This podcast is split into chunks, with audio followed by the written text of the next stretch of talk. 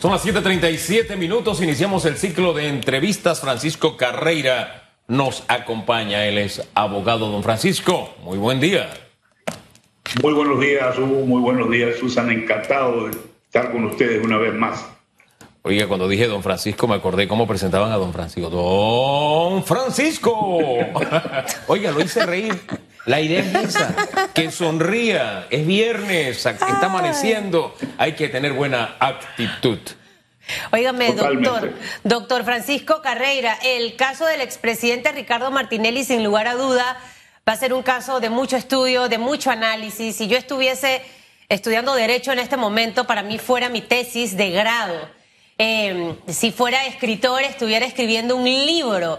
Eh, es un caso en realidad sin precedentes lo que hemos visto y usted que es un conocedor de este tema de, casos de nivel internacional y que luego tienen el, el trato, por decirlo así, nacional, lo que hemos visto hasta el día de hoy es normal dentro de un caso. O sea, quizás no, no vemos a diario los casos de muchas personas que están tras las rejas y no sé si es común el tema de las incapacidades y todo esto para que usted nos aclare, por favor, esta mañana. Bueno, primero que nada, digo, no, es un caso normal. Lo que pasa es que para el tema de qué es normal en materia legal en Panamá, en este caso, yo debo decir inicialmente que nos ha resultado extremadamente caro el haber adoptado el sistema penal acusatorio con una vocación de persecución que ha, que ha sido un cambio grandísimo y una, hasta una aberración, diría yo, del aspecto de la finalidad de un proceso penal. Mira, el gobierno del propio presidente Martinelli adoptó el sistema penal acusatorio y bajo la influencia de algunas personas con esta vocación de persecución, se adoptó ese recurso especialísimo de anulación de un veredicto, cosa que es definitivamente algo sorprendente en relación con otros países, en donde hay una audiencia, hay un proceso, hay una decisión, y si la persona es no culpable, hasta ahí llegó. Pero nosotros, en una adaptación folclórica, le decidimos incluir recurso de anulación, algo especialísimo para los fiscales, que pudieran llevar un caso como en efecto lo estamos haciendo ahora. Y lo que para otros países era un estándar de una decisión y ahí terminó todo, sea culpable o no. En nuestro país se permitió un segundo asalto al Ministerio Público y al, al Estado, pues en el sentido de que es quien persigue el delito, de poder anular un veredicto. Y lo que nos tiene aquí definitivamente fue la adopción de algo irónicamente por el propio presidente Martinelli. Eh, y esa situación de que haya un segundo juicio es lo que distingue esto de cualquier otro proceso penal porque no es definitivamente normal. Para el estándar de Panamá, esto es válido, ya se ha dicho hasta en la Corte Suprema de Justicia que ese proceso del sistema penal acusatorio se adoptó con esa situación especial de eh, poder anular el veredicto y tener una segunda audiencia. Y ante esto es que estamos. Entonces, con este tema de la segunda audiencia, lo que estamos viendo ahora es un pugilateo procesal entre el Ministerio Público, la, la defensa, la querella, en el sentido de que, lógicamente, algunos tienen interés en que la audiencia, el juicio se celebre, se haga la audiencia. Por el otro lado, la defensa haciendo pues uso de todos los recursos que la ley le permite, han solicitado entonces la suspensión, siendo exitosos en las dos primeras ocasiones en, con motivos de incapacidades. Luego ahora viene el evento que ha ocurrido en las últimas 24 horas, que es la presentación de otro certificado para suspender la audiencia fijada para el día 21, evento que fue rechazado ya por el Tribunal Superior. Esto lo que quiere decir aquí es que hay un conflicto, una controversia entre el interés del Estado, del Ministerio Público de llevar esto a una audiencia y por el otro lado la situación de la defensa de querer prolongar esto porque eventualmente va a venir un tema que va a ser la prescripción de estas acciones y vamos a caer entonces en otra situación más delicada todavía, que es que el caso con independencia, si se determina culpabilidad o no, lo que va a ocurrir es que el caso prescribe y tenemos que cerrarlo y punto, se acabó lo que aquí se daba. Eso yo creo que es definitivamente una situación muy delicada para el país, porque hay, hay, hay razones que cuando uno ve, mira, desde la pandemia aquí se han adoptado eh, audiencias por vía Zoom, por vía por vía de plataformas electrónicas y así eh, ocurre en, en, en otras materias en donde no hay ningún problema. Físicamente, si el presidente Martinelli está o no está en condiciones de estar presente en una audiencia por vía electrónica, pues eso lo va a determinar el tribunal y es lo que está en este momento realmente en el ambiente. Por un lado, pues se, o se suspende por el tema médico o las autoridades judiciales llegan a un momento en donde el interés de celebrar esto está por encima de una situación temporal que tiene probablemente una solución de que el presidente esté presente, no tiene que estar físicamente presente y eso es parte de lo que vamos a ver en el transcurso de los próximos días. A ese punto iba precisamente don Francisco. ¿Qué veremos el día 21, teniendo todo este mar de fondo que usted nos acaba de plantear? ¿Qué vamos a ver? Bueno, yo espero que, de acuerdo a lo que se ve hoy, eh, la situación es que la audiencia del día 21 va. ¿Cómo va? Es lo que va a determinar ahora eh, la, el Tribunal Superior. Eh, la audiencia se tiene que celebrar, lógicamente, lo ideal aquí sería la presentación personal, en este caso del presidente Martinelli, que, esté presente si por razones médicas no lo puede hacer y tiene que tener una situación especial, igual lo puede hacer por vía electrónica estando presente allí, como se ha hecho en otros casos en, el día de hoy.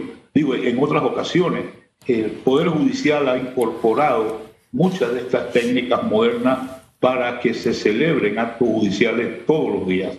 Y esto pues no es nada nuevo, tampoco afecta realmente los derechos de nadie y eso es lo que esperamos que, al final pues es la decisión que tiene que tomarse por, por lo que va ahora mismo.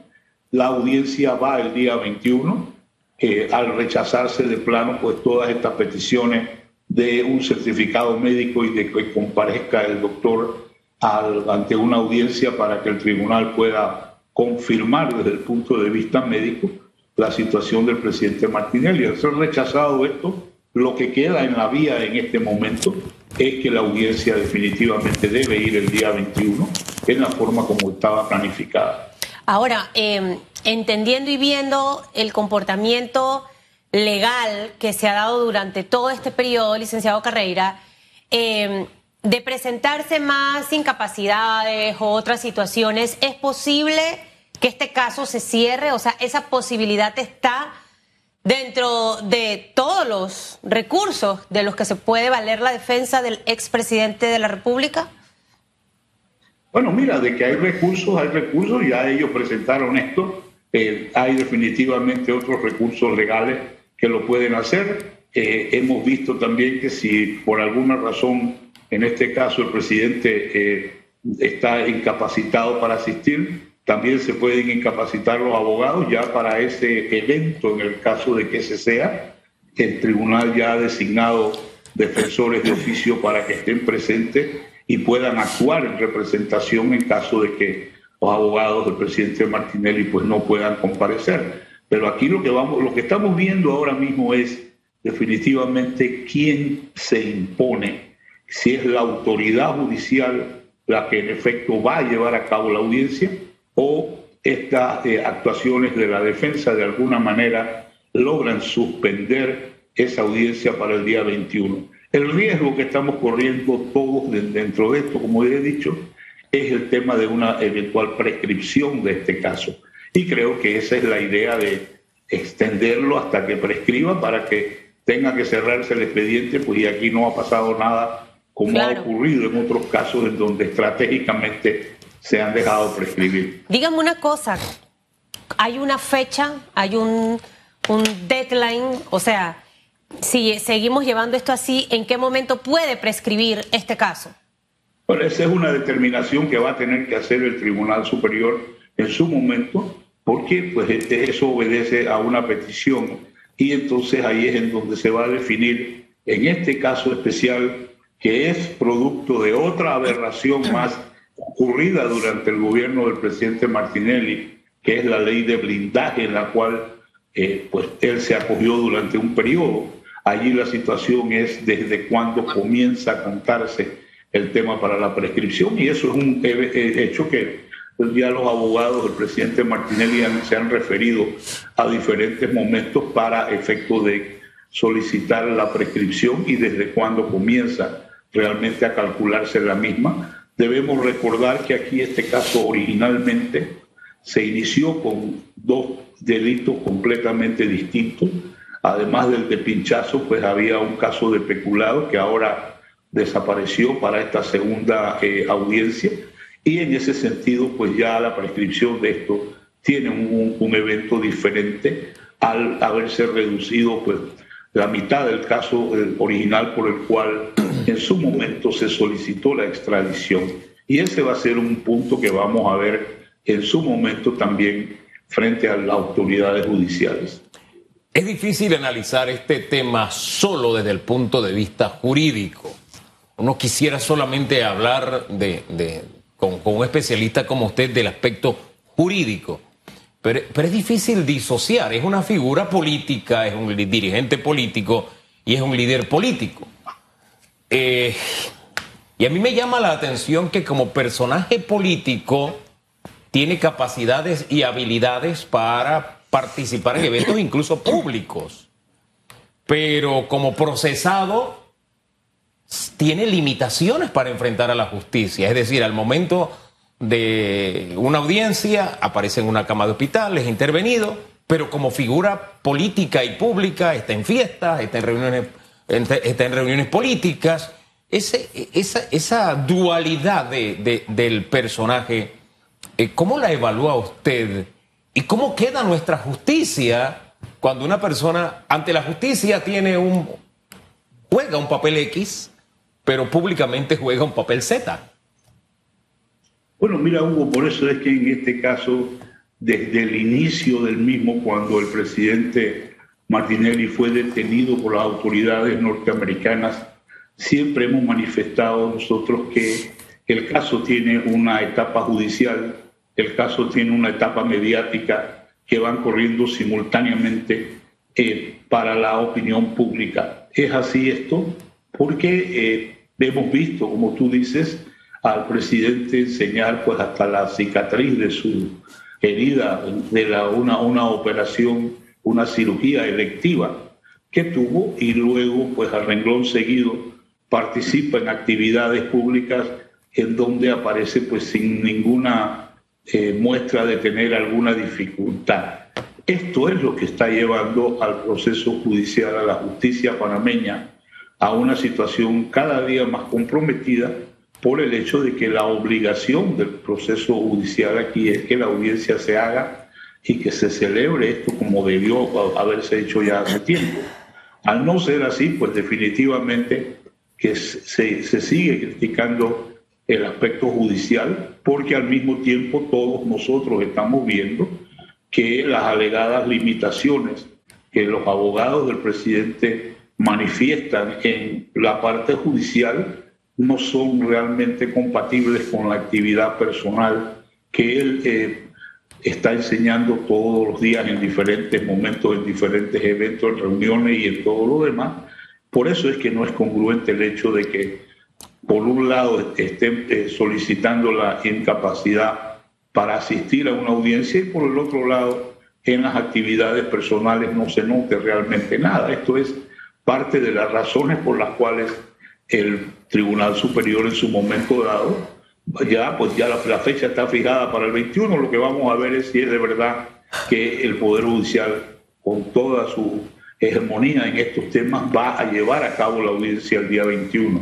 o si de alguna manera surge alguna demora adicional, lo que no favorece en nada realmente al Poder Judicial en Panamá. Es que a eso voy, el tema de la imagen de nuestra justicia, maltrecha desde hace muchos años, pero creo que aquí ha llegado a un nivel de, de ridiculez. Y disculpe que lo diga con tanta franqueza, yo, y, voy a usar una, una analogía de la vida diaria. Una vez yo me enfermé para no ir a dar clases. Había un examen, no había estudiado. Esa es la verdad. No había estudiado. Y me levanté, mamá, me siento mal. Ay, me hizo la excusa, mi hermana llevó la excusa, pero pasó el bus, pasó el bus y a los 10 minutos ya yo estaba bien. Y mi mamá me dice, ¿y te mejoraste? Yo le digo, sí, me siento mejor. Dice, bueno, te vistes y te vas para la escuela. Así operaba la justicia en mi casa. Y esa es la justicia que aprendí yo. Y siento que es ridícula una justicia que ve lo que está pasando y que no sé si es que no tiene la capacidad, no tiene las herramientas, los recursos para ir acá. Esto, esto es así, se ejerce justicia. Mire que no estoy hablando de culpable o inocente, simplemente que esto, que pasemos esta, este capítulo y, sigamos con nuestras vidas. Pues no, no sé si es que insisto, si es que nuestro sistema no hay personas capaces, o si es que el sistema permite estas burlas, o, simplemente pues tenemos que aceptar que nuestra justicia es así de ridícula, no sé.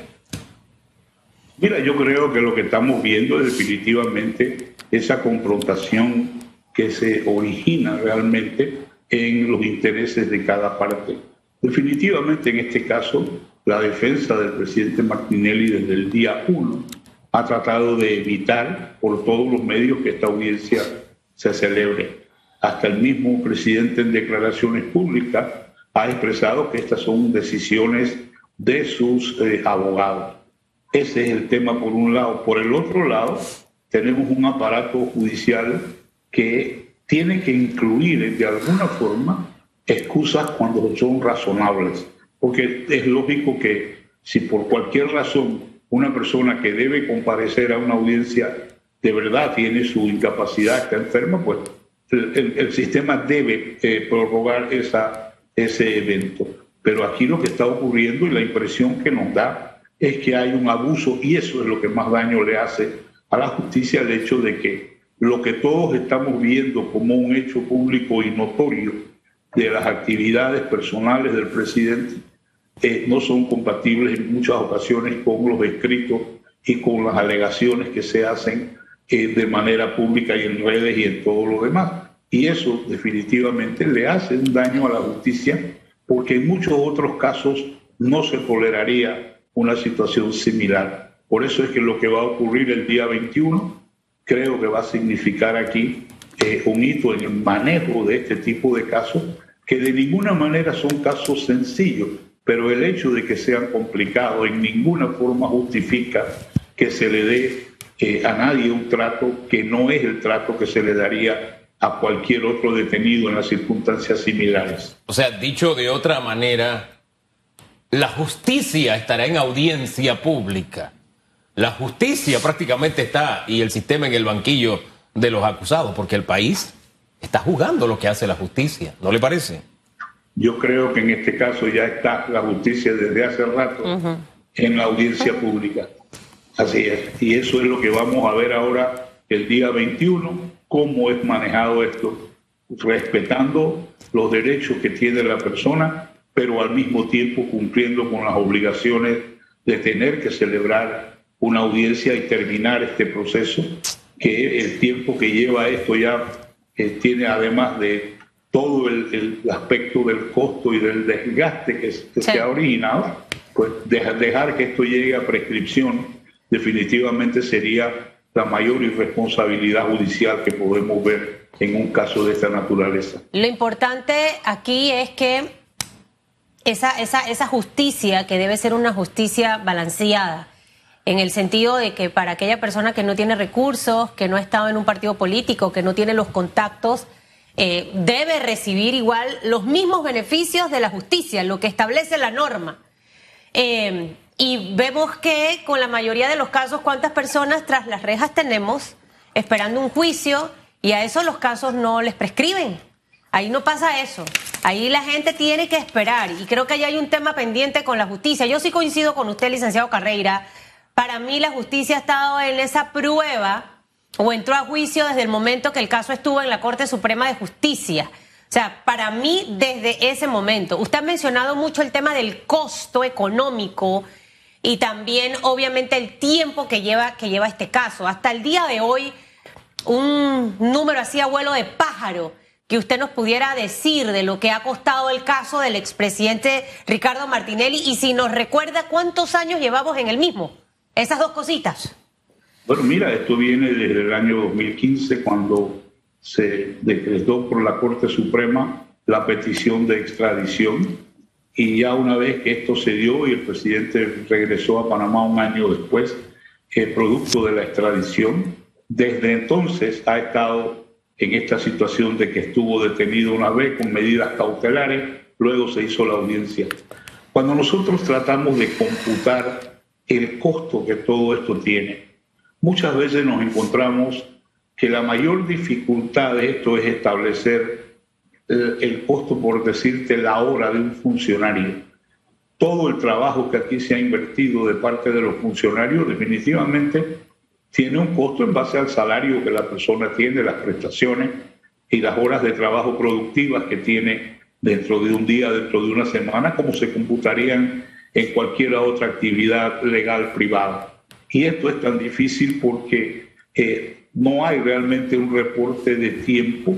Lo que sí podemos nosotros decir es que esto le ha costado al sistema penal acusatorio y al Poder Judicial y de ahí a todos los panameños una gran cantidad de dinero porque cada vez que hay una, una audiencia, cada vez que hay un evento, que definitivamente eso requiere preparación, eso requiere tener una logística. ¿Como cuánto, como, cuánto dinero, licenciado Carreira? O sea, estamos hablando de seis, años. Yo, yo no me atrevo ni siquiera a decirte, porque de verdad no hay los parámetros que, que podemos utilizar para esto, pero lo que sí te voy a decir es que asciende a miles y miles y miles de dólares por el tiempo invertido por toda la gente que está involucrada directamente en este caso. Fíjese que me quedo pensando en el tema de la plata y sí, el dinero es importante, pero no es tan importante. No lo es tanto. Yo me quedo pensando es cuánto le cuesta a la justicia panameña el haber quedado al desnudo de cómo, de cómo realmente es, ¿no? De esa incapacidad, de ese, de ese nivel de ridiculez al que ha llegado, que es el término que utilicé esta mañana, ¿no? este, que eso no hay forma, no hay forma, no hay, no hay forma de medirlo. O sea, ese es un costo mucho más, que va mucho más allá de lo que podemos cuantificar en, en dinero, ¿no le parece? Por supuesto, digo, mira, yo creo que el verdadero tema aquí es si nuestro Poder Judicial tiene o no tiene todo el peso del razonamiento, eh, la fuerza de ley para llevar a cabo esta audiencia que se debió haber hecho ya hace mucho tiempo y ahora entonces toma las determinaciones que debe tomar para que se cumpla con la obligación que tiene.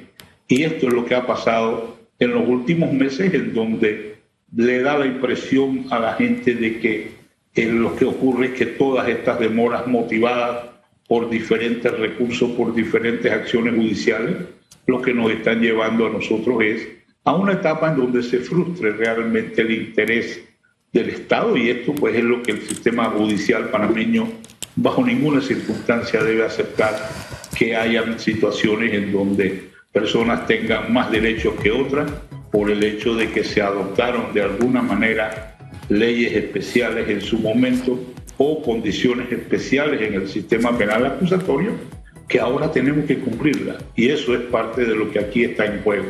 Esa es la imagen, es la efectividad de nuestro Poder Judicial y que lo que no queremos es que salga de esto con una nueva frustración, con una nueva eh, determinación de que, ha sido incapaz de manejar un caso de este de alto perfil. Por eso no nos conviene a ninguno de nosotros como país.